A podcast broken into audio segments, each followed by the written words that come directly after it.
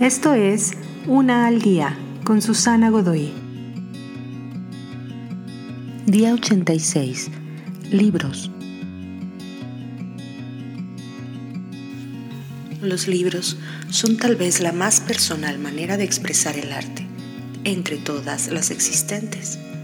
Pueden llegar más adentro, en las profundidades de la psique de los lectores, mucho más que cualquier otro medio. Probablemente leías cuando eras niño, acurrucado en el regazo de mamá. Recuerdas incluso su suave tono de voz mientras actuaba la historia, subiendo y bajando la voz o simulando a algún personaje en particular.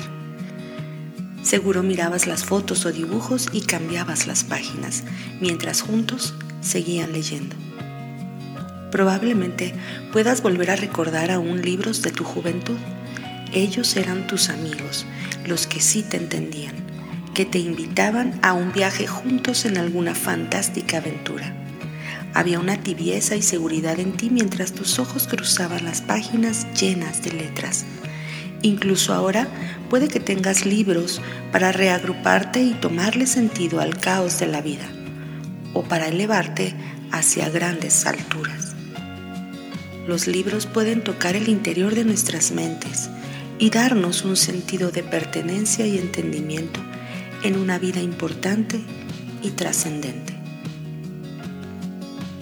Por doquiera he buscado descanso sin encontrarlo, excepto sentado en una esquina a solas leyendo un libro. Thomas de Kempis.